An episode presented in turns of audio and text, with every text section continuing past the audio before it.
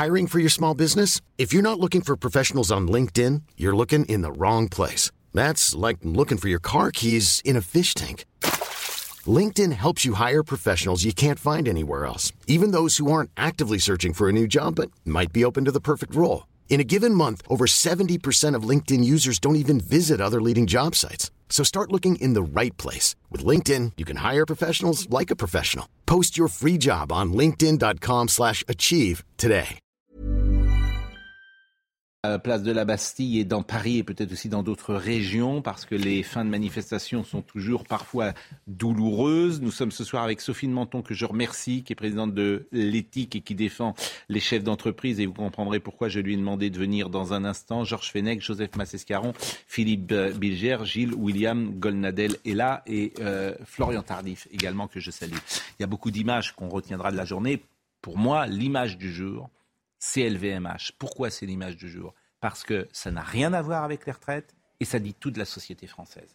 Voilà où on en est aujourd'hui. Donc cette image, euh, pour ceux qui ne sont pas au courant, il était ce matin euh, midi ou midi et demi, LVMH avenue Montaigne, c'est le siège d'LVMH, et euh, entre des syndicalistes, des manifestants, notamment de Sudrail. Je vous propose d'écouter parce que c'était très violent.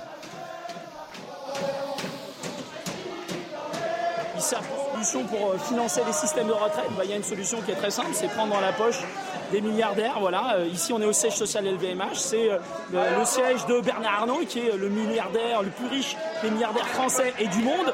Et ben, si on a besoin, si les caisses de la sécurité sociale sont vides, il faut venir les chercher ici, entre autres. Voilà ce qu'on est venu dire. J'ai reçu souvent, nous avons reçu souvent Fabien Villedieu ici. Je voudrais dire à M. Villedieu que LVMH, c'est pas le problème de la France. Je voudrais dire à M. Villedieu que LVMH, c'est 39 000 jeunes qui ont été recrutés dans le monde en, en 2022. Euh, à la fin de 2022, ce sont près de 2000, 200 000 personnes qui travaillent dans le groupe. Donc s'il n'y avait que des entreprises françaises comme LVMH, ça irait beaucoup mieux. Je voudrais dire également à M. Villedieu que LVMH a recruté plus de 15 000 personnes en France en 2022. 15 000 personnes. Que grâce à l'activité des maisons, LVMH préserve et perpétue euh, des savoir-faire de notre patrimoine entrepreneurial français. J'ai regardé un peu ce que fait LVMH cet après-midi avant de venir en plateau. Et je le répète, je ne suis pas le porte-parole de LVMH. En 2022, LVMH a investi 215 millions d'euros pour la formation des collaborateurs. En France, un emploi créé par LVMH en génère 4 dans l'économie française, soit environ 160 000 personnes. Il y a 5 milliards d'euros d'investissement pour moderniser ou créer de nouvelles boutiques, construire de nouveaux, euh, ateliers. Il y a 500 boutiques et 112 euh, sites de production et d'artisanat en France. Donc je voudrais lui dire à M. Euh, Villedieu, je voudrais qu'il comprenne que le problème de la France, c'est pas ces entreprises, c'est pas ces chefs d'entreprise, euh, ces chefs d'entreprise. C'est pas non plus euh, une société comme euh, LVMH qui a donné 5 milliards d'impôts sur ces sociétés payées dans le monde et 12 milliards d'impôts sur les sociétés payées en France depuis 10 ans. Depuis 10 ans. Et ça n'a rien à voir avec la retraite et ça dit tout de la Et société. vous vous française. donnez beaucoup de mal. hein. vous, vous, vous donnez beaucoup de mal. C'est c'est un, côté- c'est un côté des Mais non, Vous mais- et, et. Fabien Valdieu, Euh, que j'ai reçu ici, il ne veut plus venir aujourd'hui. bien sûr, mais- Parce qu'effectivement, il a peut-être peur qu'on lui dise. Mme ça. Binet veut, peut vous parler de tout même. Oui. Mais je vous signale que vous m'avez, vous m'avez rudoyé euh, l'autre jour parce que j'avais eu le malheur de vous dire que le syndicalisme à la française, il était tout à fait particulier. C'est- Pardon, excusez-moi, euh, c'est le degré zéro de la pensée économique. C'est seulement la détestation jalouse des riches. C'est le plaisir de casser. Donc c'est très difficile de parler à ces gens-là. hein. Oui, mais en même temps, et le paradoxe, c'est qu'il ne faut pas brutaliser le pays, il faut entendre des colères. Enfin bref, on, on a répété ça 50 fois. Vous représentez des entreprises. C'est pour ça que vous êtes bon de vous écouter. J'en peux plus d'être toute seule à dire ça d'habitude. Je veux dire, c'est vrai, c'est la vérité. C'est toutes les entreprises qui ont été attaquées cet après-midi. C'est insupportable. On est très fiers de LVMH. Je veux dire que c'est insoutenable. Mais on que- peut quand même être contre cette retraite. C'est ça que je veux vous Oui, dire. C'est ça le paradoxe. On, quoi, ou pas, ou pas d'ailleurs. on peut être on contre peut la être contre retraite, bien cette retraite. On peut considérer que les gens qui ont des métiers difficiles doivent partir plus tôt que les autres. Et on peut considérer aussi que la vraie réforme en France à faire, c'est peut-être la, faire- la réforme de l'État et de pas attaquer les chefs d'entreprise. Je Vous m'enlevez les mots de la bouche, que vous voulez que je vous dise Alors, d'abord, euh, c'est parfaitement exact. Ensuite de ça, ce qui, ce qui moi, m'ennuie beaucoup plus, c'est la haine de la réussite et du riche. Parce que les, syndicats. Vous avez vu d'ailleurs le milliardaire, il, avait, il roulait les airs du milliardaire. On avait l'impression que euh, ça se déversait dans, la haine. Et donc, on n'aime pas l'argent. Je veux dire, on avait quand même un président de la République, par ailleurs sympathique, qui a dit Ah oui, j'aime pas les riches. Il a été élu là-dessus.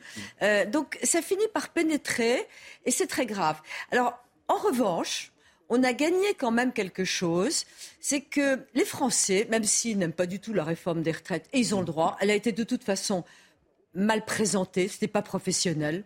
Euh, une boîte n'aurait jamais présenté euh, un dossier comme ça. Ils s'étaient trompés sur les chiffres. Bon. Euh, je, crois que on est complètement sur autre chose là. On est, ça, a dévié sur autre chose. Donc oui, vous voulez vous dites quoi? Que bah, les riches sont indispensables? Oui. Non, je ne dis pas ça. Euh, je ne dis pas ça, que je dis que les, pas les riches sont indispensables. Moi, je dis pas ça. Mais si, ils sont indispensables. Je dis surtout les entreprises. Oui. je, dis surtout les entreprises, qui créent des emplois. Qui créent des emplois, ce sont les entreprises. Et en plus de ça, attendez, une seconde. On non, Sophie, euh, vous ne pouvez pas parler là. Euh, vous, avez dit. Vous aviez une minute et vous, vous avez dit très justement, Pascal, qu'on pouvait approuver l'action de LVMH et en même temps comprendre énormément de misère sociale. Mais là, je ne rejoins pas totalement Gilles William. C'est que les syndicats ne sont pas là que pour casser. Je veux dire, et la haine des riches, il y a tout de même par moment en France une envie sociale. Ça n'est pas un beau sentiment, j'en ai conscience, que je peux comprendre. Tout de même, quand on voit parfois euh, les richesses somptuaires qui s'étalent et des misères ostentatoires ailleurs. Je veux dire, je, on peut comprendre. C'est pour ça qu'il ne faut pas brutaliser un pays. et c'est pour ça que le président de la République doit comprendre certaines choses. et c'est pour ça qu'il doit entendre et qu'il ne se rend pas compte de ce qui se passe. Les gens qui étaient à LVMH, moi j'en ai eu au téléphone, ils n'ont jamais vu un niveau de colère comme ça. Ah, jamais ce qui se passe dans ce pays. Et qui est responsable de ça? Qui est responsable entre les gilets jaunes et ce qui se passe aujourd'hui? Qui est responsable? Alors évidemment, après, le tube de dentifrice, il est sorti. Bien sûr. Alors, ils vont se réjouir, ils vont dire, il y a moins de monde, il y a moins de monde. D'accord.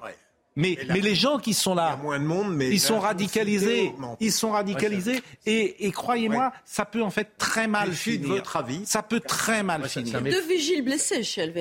Parce que vous avez un président de la République qui n'entend pas ça, cette colère-là, et qui, et qui ne veut pas l'entendre depuis le départ. Et moi, ça m'effraie d'entendre ça. Ça ah fait un peu coupeur de tête, euh, bah, insurrectionnel, révolutionnaire. Cette petite musique qu'on entend déjà depuis un certain temps, comment s'appelle-t-elle la présidente des écologistes qui avait dit qu'il faut supprimer les milliardaires Madame, Tondelier Voilà, Madame Tondelier. Marine Tondelier, Bien sûr. Qui a dit qu'il faut supprimer les, milliardaires. Supprimer, qu'est-ce que ça veut dire? Et, puis il y a eu aussi Jean-Luc Mélenchon qui a dit la même chose, et d'autres. Donc c'est ça qui, m'inquiète, c'est effectivement s'en prendre à ceux qui réussissent. Eh ben, oui, mais il faut que ceux qui gouvernent gouvernent avec intelligence et souplesse et connaissent le pays. Et connaissent le pays. Mais la responsabilité, la responsabilité revient, je, vous suis tout à fait dans votre analyse, mais la responsabilité revient, et là je, te rejoins, revient d'abord quand même à ceux qui accrochent une cible derrière le dos de ce qu'ils appellent les riches comme d'ailleurs ils accrochent une cible dans le dos de la police, comme ils accrochent une cible à leur adversaire politique. Ces gens-là passent leur temps à accrocher des cibles. Ce n'est pas le peuple, c'est ce que Hannah Arendt appelait the mob, c'est-à-dire la populace. Mmh. Ouais.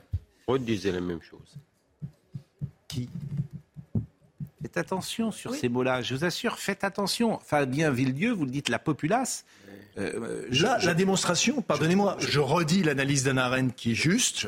Quand elle parlait de la Révolution c'est possible que vous ayez raison. Ce n'est pas le peuple. Mais il ne faut pas les à, à ce moment-là. Ce n'est pas le peuple. Oui, mais il faut pas C'est ce qu'on appelle the mob. Mais pourquoi oui. oui, non, mais euh, je voudrais savoir pourquoi il faudrait que je traite avec des pincettes des gens qui cassent et qui détestent. Mais il au, nom, au nom de quoi Vous ne comprenez pas. Au, nom de quoi on les considérerait comme l'émanation du peuple? Mais je, Moi, je suis désolé. Je ne dis pas ça. Moi, je ne dis ah non, mais bon, donc je viens, donc je viens apporter de l'eau au moulin euh, de, de, Joseph, d'Anna Arendt et de Freud. Le mot populace est bien trouvé quand ce sont des gens qui cassent. C'est tout.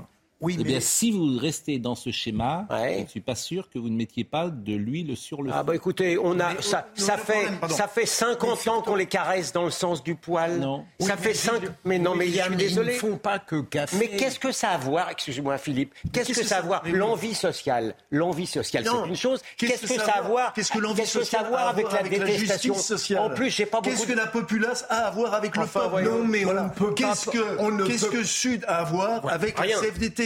La réponse c'est rien. Non, mais justement, en, en, mettant, en faisant croire en permanence qu'il y a une porosité entre eux, on commet une erreur, une erreur politique. Mais je, pense que euh, il faut prendre garde au fait de ne pas porter un regard condescendant. On peut dire un même.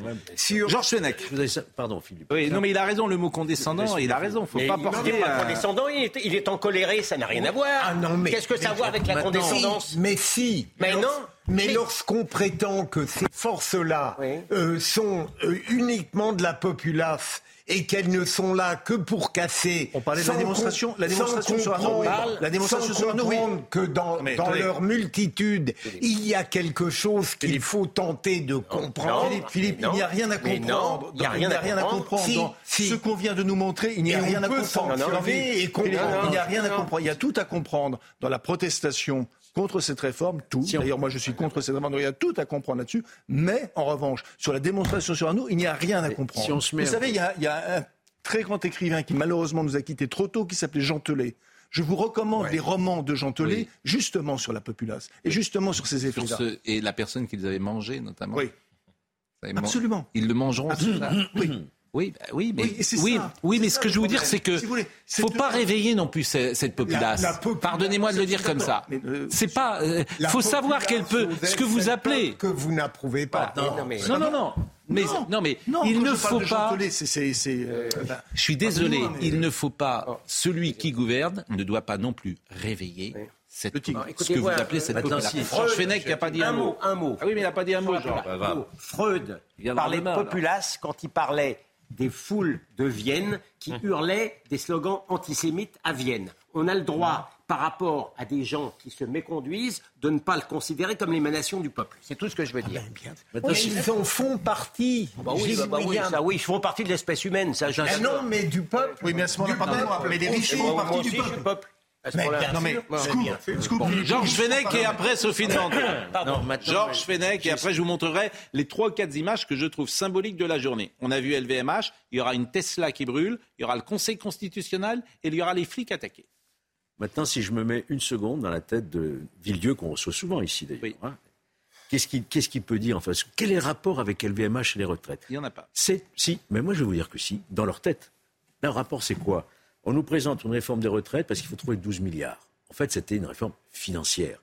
Et donc, ils se disent, mais on a dépensé 200 milliards au moment du Covid, on n'est pas capable de trouver là où il y a de l'argent, les 12 milliards qui manquent pour éviter justement de, passer à l'âge de 64 ans. C'est ça leur raisonnement. Et c'est un raisonnement qu'il faut quand même entendre.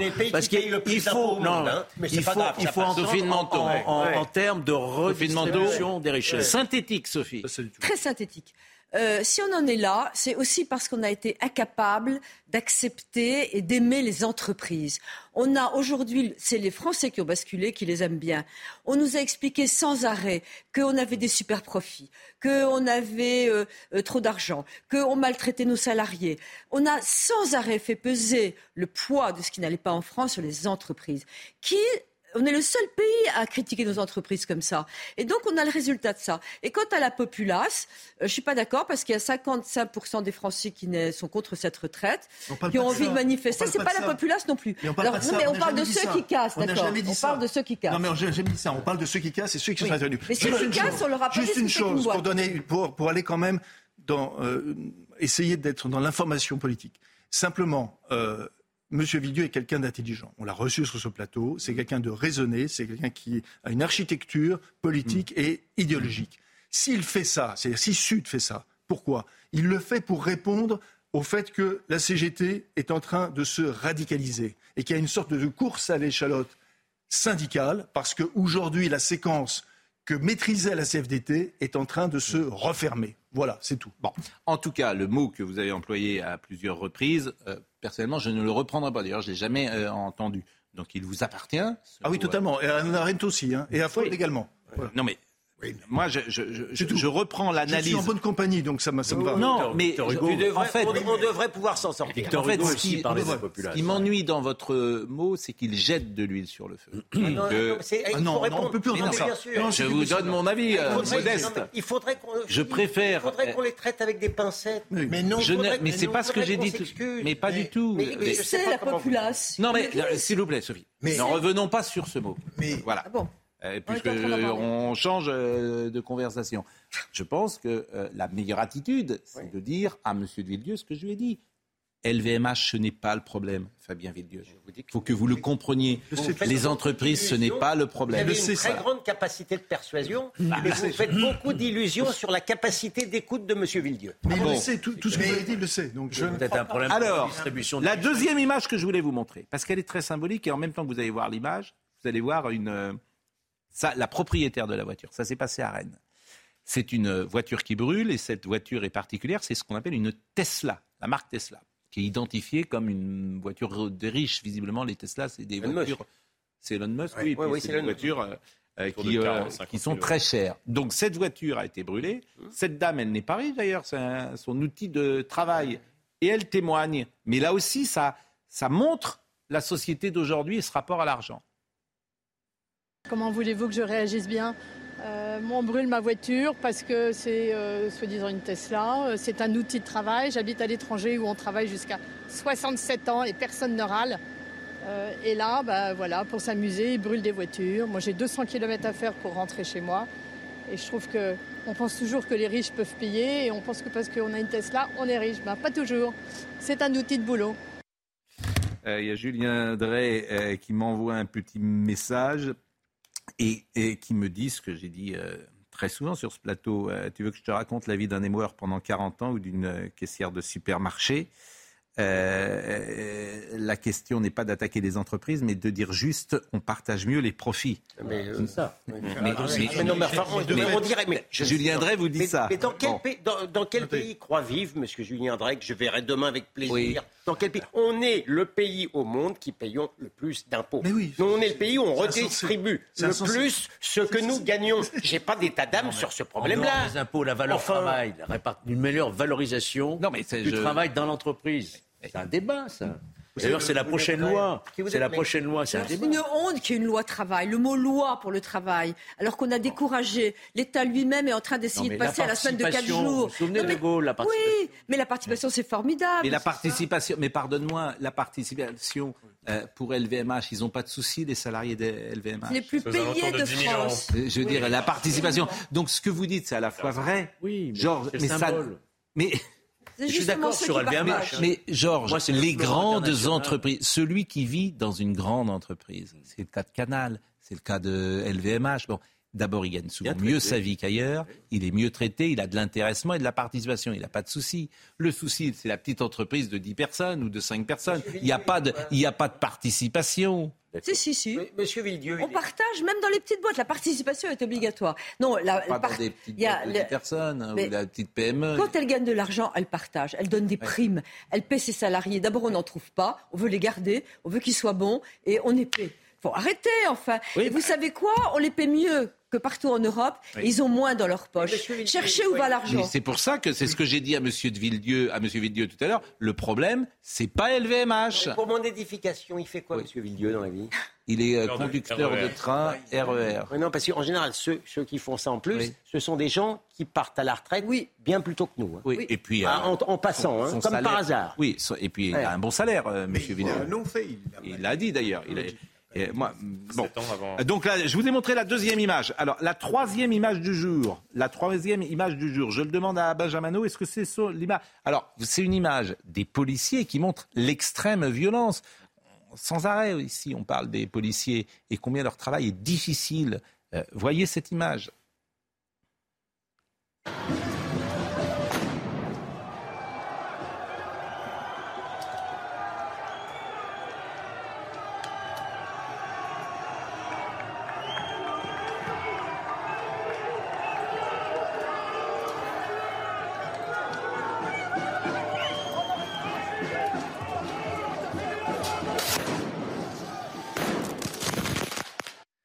Moi, ce qui me met en colère, c'est que j'ai le sentiment que ces images auraient pu être évitées, qu'avec un peu de souplesse, d'intelligence, de négociation, le politique, l'exécutif, le gouvernement, le président de la République auraient pu faire les choses différemment. Enfin, le premier responsable, c'est celui qui balance quand même quelque chose sur ce policier. Je vous signale qu'il y a un, policier qui est en état d'urgence, gravement blessé ce soir. Hein. Je, voilà.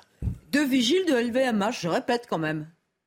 J'entends ce que vous dites, mais vous n'entendez pas ce que. Mais, euh, non, non, mais, dites-moi qu'il y a des. Cette argumentation, pardon Pascal, c'est ceux qui, euh, lorsqu'une personne commet un délit, on va essayer de lui trouver des raisons sociales. Moi, je, je, veux bien, c'est à peu près le même type d'argumentation. Je suis désolé. On a quand même créé un climat. Les vrais responsables, les premiers, non, c'est pas le climat, c'est celui d'abord qui, qui jette, comme tu l'as dit, c'est celui d'abord qui, qui assaille, et ensuite, c'est ceux qui accrochent des, dans le dos des policiers une cible, comme ils accrochent. Pour, vous savez, la, la, la, gauche française, la gauche française est malade pardon, j'ai employé un terme ici, pardonnez-moi, de ce qu'on appelle le babouvisme. Le babouvisme, c'était un révolutionnaire qui s'appelait Gracchus Babeuf, qui voulait la révolution pour la révolution. Voilà. Résultat, il a évidemment, bien sûr, trahi le peuple et les intérêts du peuple. La gauche française est malade du babouvisme depuis plusieurs siècles. Vos références sont un peu intimidantes, Joseph, euh, parce que on n'ose plus contredire lorsque vous évoquez Anna Arendt et Babeuf. Mais, mais tout de même, euh, y a, on peut rejoindre ce que dit Pascal, parce que la haine de la police ne date pas d'aujourd'hui elle date, elle est de longue date et malheureusement, elle représente un certain esprit français. Mais euh, le climat qui a été mis en œuvre par le président de la République a aggravé profondément le climat. Parlez-moi des manifestations Parlez-moi des grèves, mais rien ne justifie de balancer un cocktail Molotov sur un flic. Mais Ça, je ne veux pas entendre en parler. Mais que je viens de le dire, et vous l'avez dit encore plus brillamment que moi. Non, mais on parle. Mais on est d'accord. C'est pas, pas incompatible. Je mets en ah non, mais moi, les, grèves et les manifestations, je dis rien. C'est pas.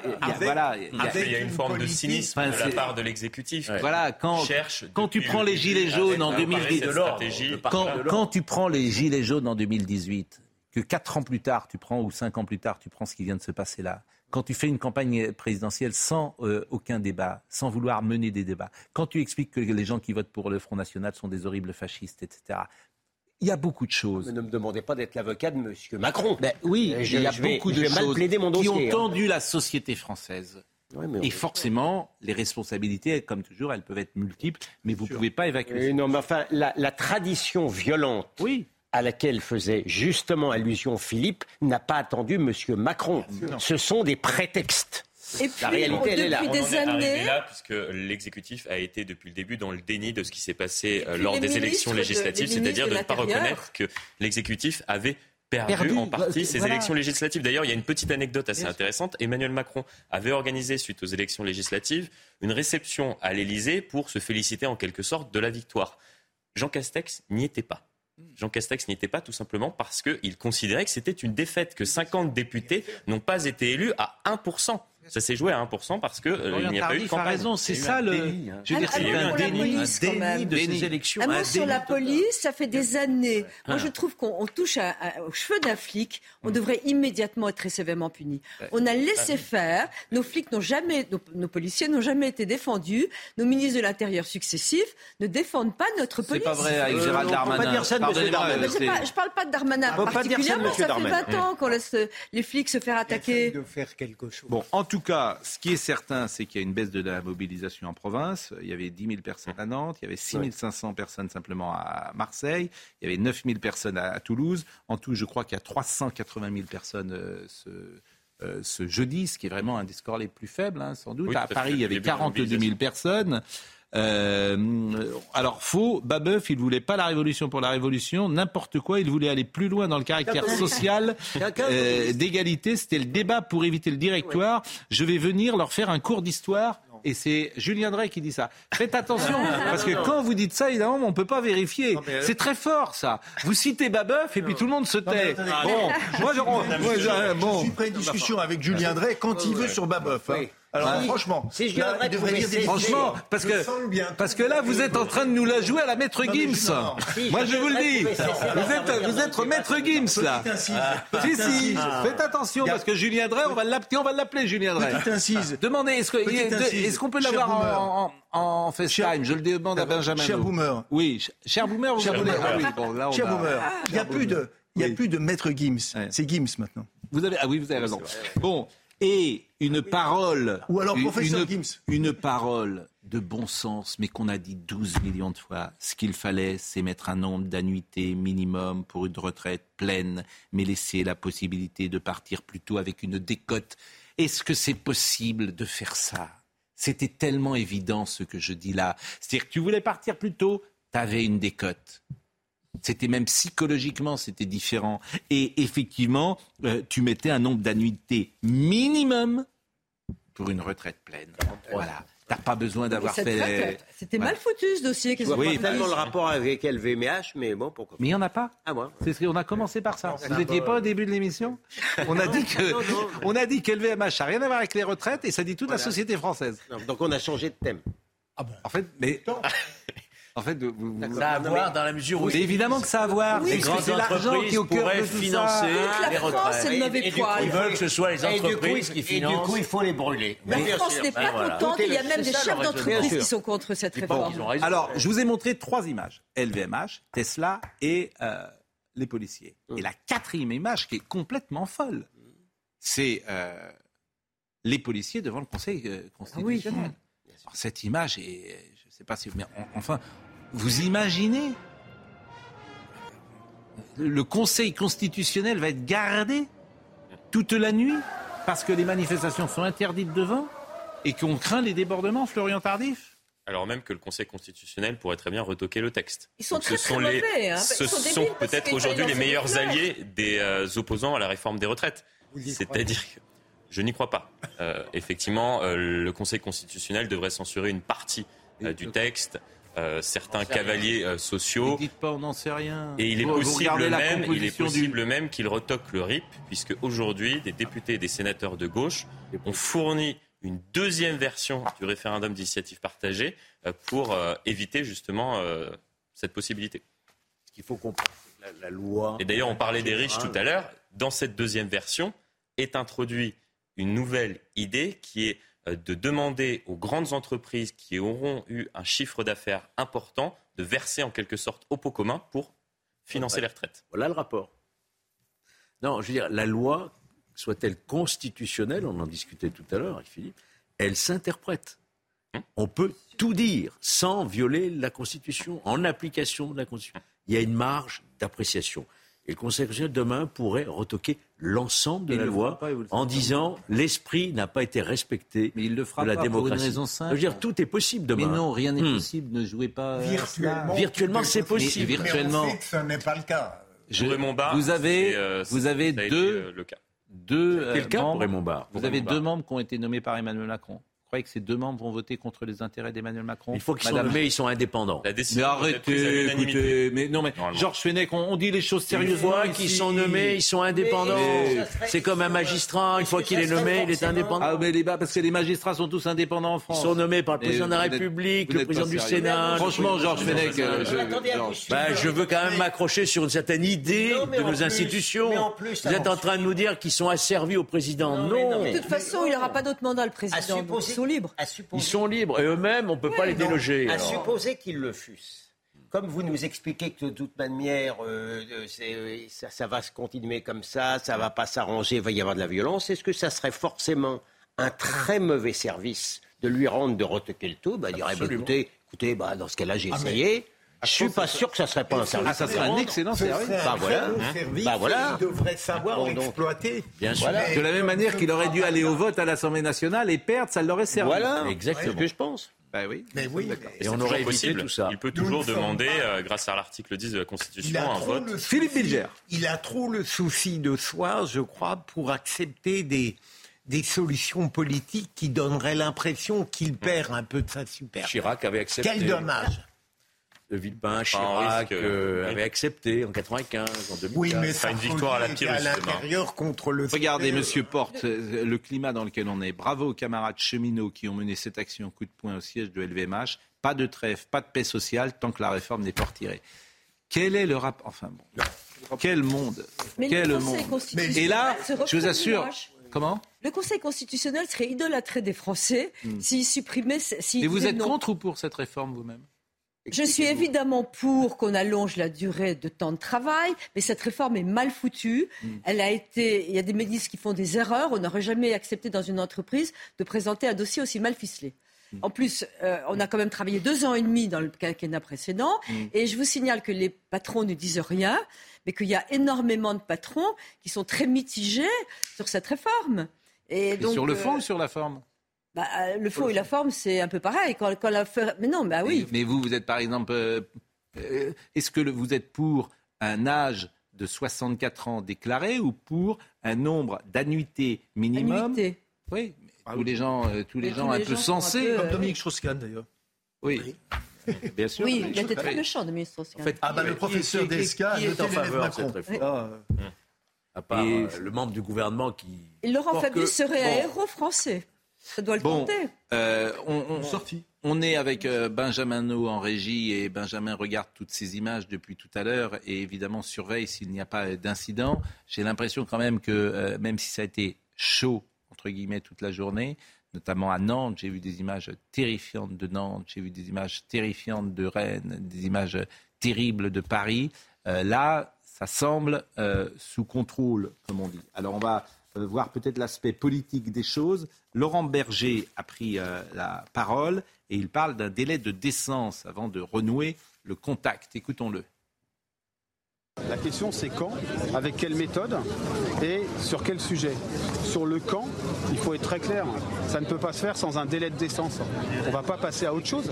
Il ne faut pas croire que les gens, les travailleurs et travailleuses qui se mobilisent et qui sont contre cette réforme depuis des mois vont passer comme ça à autre chose. Ça ne marche pas. C'est pas comme ça que se traitent euh, les, citoyens et les citoyennes et notamment le monde du travail. Donc quand il y aura un délai de décence, je le dis très clairement.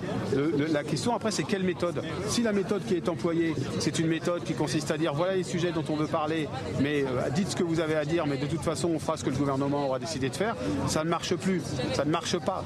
La preuve, on est dans une situation de crise aujourd'hui parce que ça n'a pas marché, parce que les organisations syndicales ont leur mot à dire sur les sujets qui sont sur la table quand ils concernent le monde du travail particulièrement.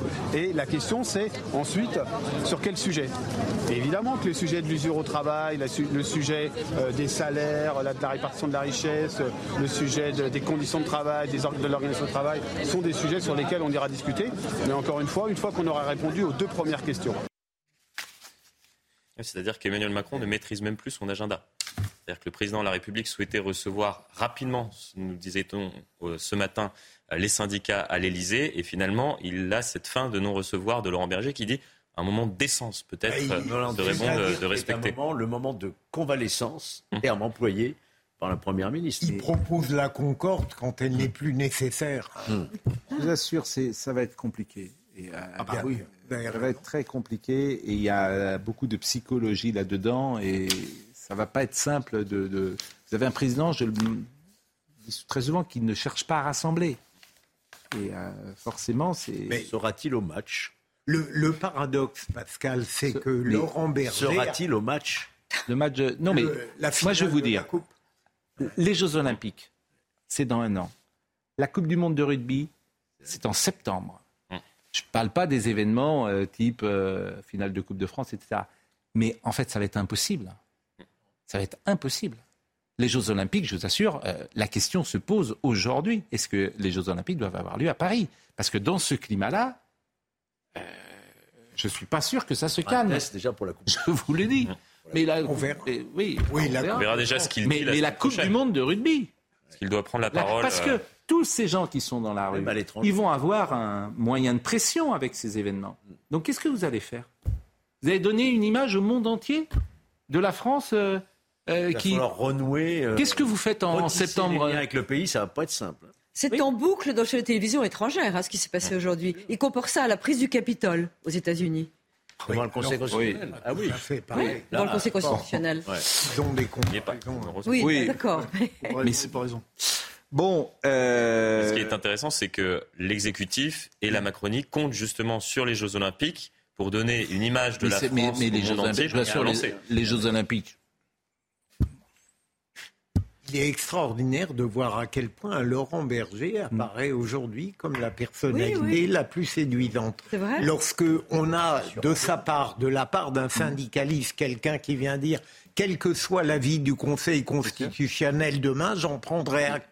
On se dit enfin une parole de bon sens. Mais, euh, il a peut-être un avenir politique. Ah ben sûrement, le lui penser en se rasant. Vous avez raison. Depuis le début, depuis le début ce qui est vrai, c'est qu'il nous protège. L'exécutif a pensé qu'en effet, il y allait avoir de désordre dans la rue et hum. l'ordre dans la rue. C'est euh, l'ordre à l'Assemblée nationale et c'est on a eu l'ordre dans la rue grâce à lui et le désordre à l'Assemblée nationale. Donc l'inverse. Donc il nous protège. C'est une digue. Je voudrais qu'on écoute euh, Monsieur Véran, qui est porte-parole et qui a parlé d'un chemin euh, démocratique. Alors, ils ont quand même un ton, par exemple, que ce matin, euh, Emmanuel Macron a demandé à ses ministres de ne plus parler. Hein il n'y a que lui qui a le droit. Bon, oui, de ne plus parler d'eux. On fera pas de remarques, hein, bien évidemment. Mais en fait, en fait, il voudrait que, il voudrait pas avoir de ministre. Emmanuel Macron, il rêve d'un monde où il n'y aurait pas de ministre, pas de premier, il n'y aurait que lui qui parlerait. Bon, je suis pas sûr que ce soit une bonne solution, mais en tout cas, il a demandé ça. On va écouter M. Euh, Monsieur Véran qui a parlé d'un chemin des On sent quand même que dans la couleur des mots, euh, ils se rendent compte que bien tard, mais qu'il y a quelque chose euh, peut-être d'amibé, d'abîmé. Non?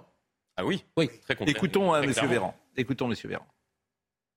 Nous serons allés au bout de ce qu'on appelle ce chemin démocratique. Il restera ensuite à promulguer la loi. Nous cherchons évidemment l'apaisement, le dialogue. Cela a été montré puisque la Première ministre a reçu l'intersyndicale il y a quelques jours encore et le président de la République l'a annoncé euh, lui-même, a fait savoir qu'il était disposé, prêt à discuter avec les forces syndicales de notre pays pour parler euh, avec eux, pour dialoguer, pour échanger dans un, dans un climat apaisé de ce qu'il nous reste à accomplir pour réformer notre pays.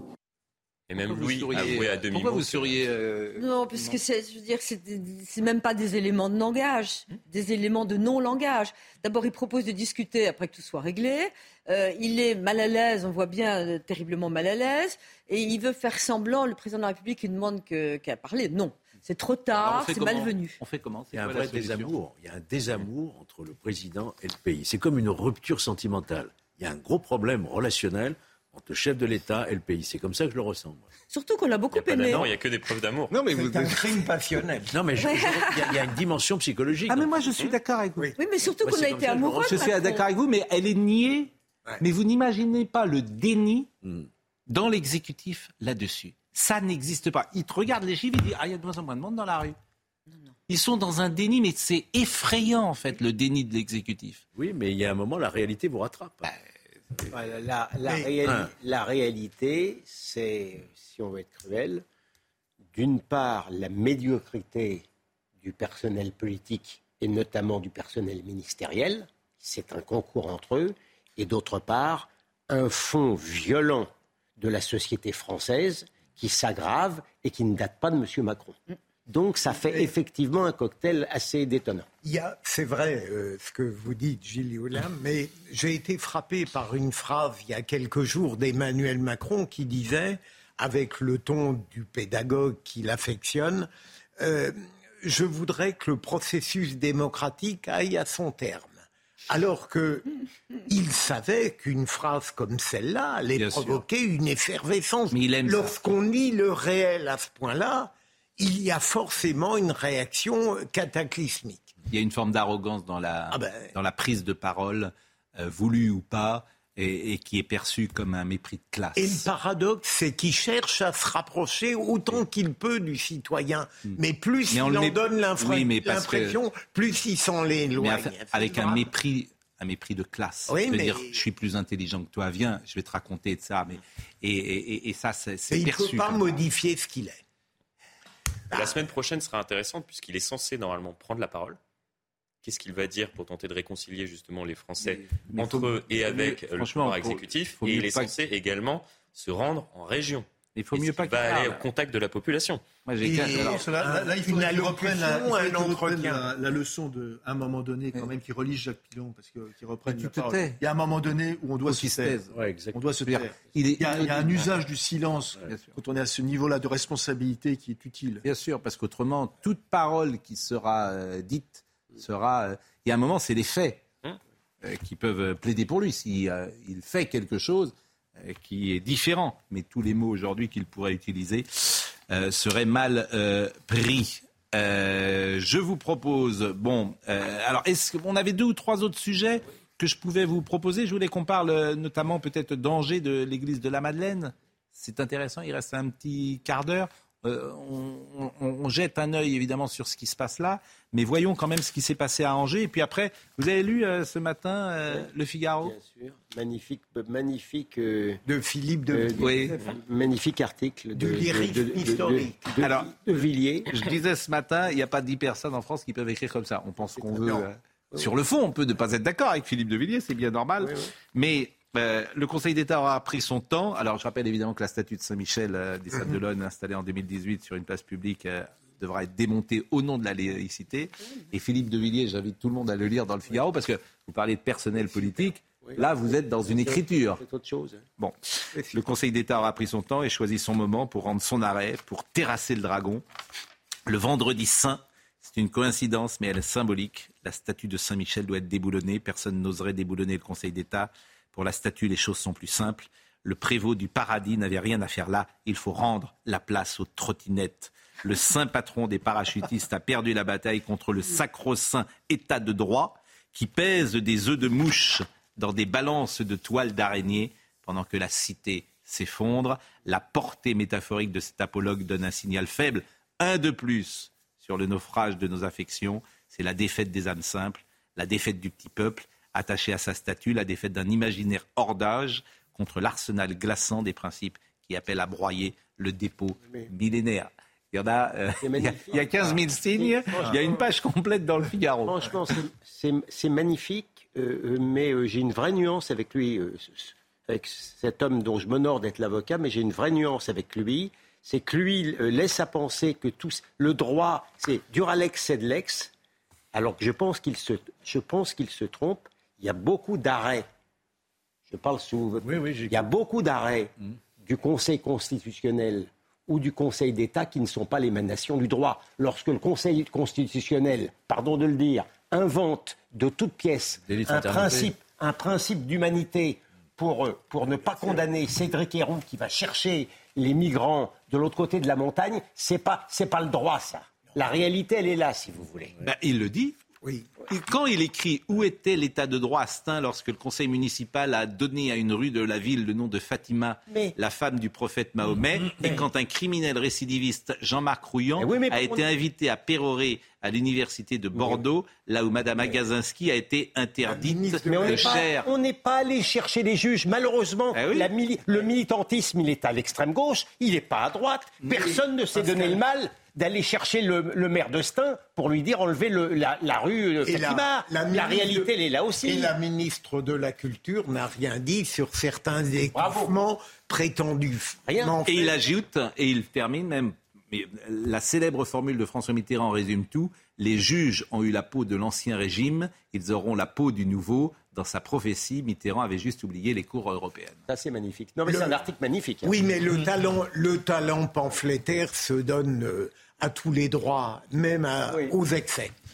Non, c'est pas excessif. C'est pas excessif. Aujourd'hui, aujourd'hui, notre pays est en tenaille entre deux forces, le wokisme et l'islamisme. Elles se détestent, mais elles s'entendent. La division du travail est impressionnante. Le wokisme emploie son industrie à déciviliser et l'islamisme se donne pour mission de reciviliser. Les idiots utiles accompagnent le mouvement. Alors on peut contester. Non, ça n'est pas excessif. Le Premier ministre, le nouveau, celui qui vient d'arriver en Écosse, il est à la fois islamiste et wokiste. Il a entièrement raison sur ce point-là. Bon, je ne comprends pas. Oui. Madame tout le monde, n'importe qui, le bon sens dit qu'on ne doit pas déboulonner cette statue. Ah on est en train de compliquer les choses, etc. C'est magnifique, mais c'est juste n'importe quoi. Les Français n'ont pas envie qu'on déboulonne la statue. Bon, euh, l'église de la Madeleine, en tout cas, je voudrais qu'on voit le sujet de Jean-Michel Decaze. Des citoyens qui avaient répondu à plus de 90% pour conserver cette statue. Oui, bien sûr. Donc ben, ça devient fou. Mais d'ailleurs, mais je vais vous dire, euh, c'est pour ça qu'il faudra un jour passer au peuple. C'est-à-dire revenir même, pourquoi pas, sur euh, ces, lois de la laïcité, de voir si elle peut être aujourd'hui peut-être assouplir, je n'en sais rien, mais attention, hein, parce que... On est les seuls au monde à avoir des lois aussi rigides sur ces questions-là. Oui. Les Américains ne comprennent pas ce qui oui, se passe. Oui, mais les l'Amérique... Les Anglais ne comprennent pas... Ce... Pas Paris, non, c'est pas grave. Non, mais... Notre conception de la laïcité. Non, mais le fait de dire qu'il faut qu'il n'y ait aucun signe religieux dans le domaine public... Faut peut-être assouplir ces règles-là. On voit bien. Enfin, on n'est pas obligé de jurer devant la Bible aussi pour. Euh, voilà. Bon, euh, les calvaires, ça fait partie du paysage français. Voilà. Oui. C'est tout. Bon, ainsi. Même si les Français le vivent à l'heure Alors, on va voir euh, ce qui s'est passé avec l'église de, la Madeleine, parce que c'est. Alors, on ne sait pas évidemment qui a fait ça pour le moment. je, je, trouve qu'on en parle assez peu. Et si une autre religion était attaquée oh dans un monument. Oh euh, dans un de ces monuments euh, aujourd'hui, il est possible que l'espace médiatique en parlerait davantage. Mon, imagination est impuissante à décrire la réaction euh, médiatique. Bon, je, je, ne, n'irai pas plus loin là-dedans, mais voyons ce sujet de Jean-Michel Decaze. L'église est construite au cœur du quartier de la Madeleine, à Angers.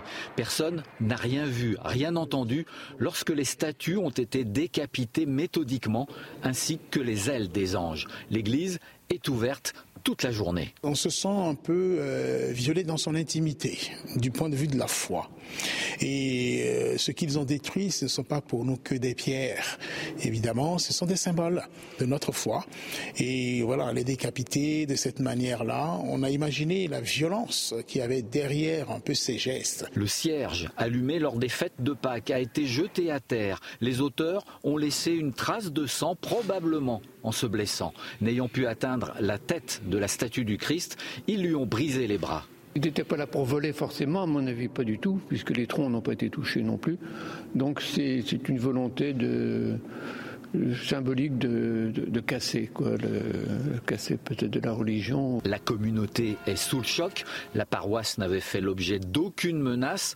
Une enquête est ouverte. La mairie d'Angers, propriétaire de l'église, va chiffrer les dégâts avant restauration. Mais Alors, regardez, mais une signature Pascal, Daesh, ça, c'est une signature euh, Non, soyons prudents. Soyons non, prudents. Non, bah non. non, oui, mais soyons Moi, ça me rappelle pas le mire, ça me rappelle tout ça. Quoi. soyons prudents. Vous ne savez pas. Non, je veux pas. Mais, mais pourquoi j'ai pas le droit de dire ça? Non, d'abord, vous avez tous les droits. Mais je, je, je, mais non, mais c'est étonnant. Vous avez vous savez que Daesh a décapité euh, oui, non seulement des personnes physiques, ce que je veux mais vous également dire, des symboles religieux. Ce que je veux vous dire, c'est peut-être tout simplement des gosses de 15 ans. Oh. Ça me rappelle, j'ai dit, je ne sais pas qui a fait le coup. Non, vous avez dit c'est la signature de Daesh. Ouais, ça rappelle. Donc je, je, me, je me suis permis d'intervenir parce que je dis soyons prudents. Ça peut être des gosses de 15 ans, voilà, qui font ça. Pas mais ça, tout peut. mais tout est possible. je vous assure, tout est possible. C'est pour ça, ah, je dis, soyons prudents. Mais il y a de la Philippe Par là, là, moi, je comprends pas. L'Église catholique, dans ses représentants, elle est d'une modération. Oui, absolument. Elle tend, elle tend non seulement elle tend l'autre joue la plupart du temps, mais lorsqu'elle ne l'attend pas, elle est d'une douceur infinie devant. mais elle devrait, elle devrait faire euh, pousser, j'allais dire une grossièreté. Euh, non, dites-la. Non, plus qu'un coup de gueule, quoi, franchement. puisque... je, pensais, je pensais vraiment que c'était quelque chose. Coup de gueule, ça va. Mais Moins inspiré que le capitaine. Oui, bah, j'allais dire une très grosse fierté. Non, mais non, je, pourrais dire autre chose. Pour Philippe, il est allé très loin. Bon. Mais ce, que je veux dire, c'est que c'est quand même la, la concordance entre la justice qui, qui efface, si j'ose dire, euh, euh, Saint-Michel, et la violence qui décapite ah ben, euh, les saints, il y a, pardon, mais euh, ça n'est pas complètement fortuit. C'est abaisser, quoi qu'il arrive, la vieille religion du vieux peuple. La culture française. Très la culture, vous avez raison. Alors, Gérald Darmanin, qui entre guillemets fait le boulot. Oui, il fait par rapport au précédent, c'est clair. Parce que immédiatement, il a fait un tweet euh, que l'on peut voir décapitation inadmissible des statues de l'église Sainte-Madeleine d'Angers. J'exprime tout mon soutien aux catholiques angevins et de France. Tout sera fait pour interpeller les auteurs de cette atteinte au patrimoine religieux. C'est le minimum. Non, c'est non, c'est, euh, Gérald Darmanin sur ces sujets-là, il fait le job. Voilà, euh, il a raison de le faire. Non, non, juste, juste un, mot parce que évidemment, je, suis installé depuis peu dans, cette région, mais euh, le fait que ça se passe à Angers, moi, me, me, trouble beaucoup. Parce que il y a pardon hein, de le dire, mais chez les, en Anjou, chez les Angevins, il y a une, une civilité, il y a une, douceur, pardon, je, pardon de le dire, il y a une, amabilité, il y a une empathie pour l'autre qui est extrêmement forte. Et, et, je, et je sens ça, mais vraiment comme une forme de, de, de, viol dans cette, euh, ah dans, cette ville, qui est une ville Angers qui jusqu'à présent avait été préservée. Pardon, hein, Pascal, c'est pas Nantes. Hein, parce que non, mais vous avez raison, mais vous avez raison, vous avez raison. Mais là, il y a une dame euh, précisément d'Angers qui m'envoie ce, ce petit message avec des mots très simples et qui dit Ce fut ma paroisse pendant plus de dix ans. Ce pays va je ne sais où, mais il y va tout droit. Ce sentiment que nous avons aujourd'hui de cette France abîmée, cette France qui nous fait de la peine, cette France qui nous inquiète et cette France qui est pilotée aujourd'hui comme peut-être il ne faudrait pas qu'elle soit pilotée. Et puis, il faudrait qu'elle soit pilotée sans doute.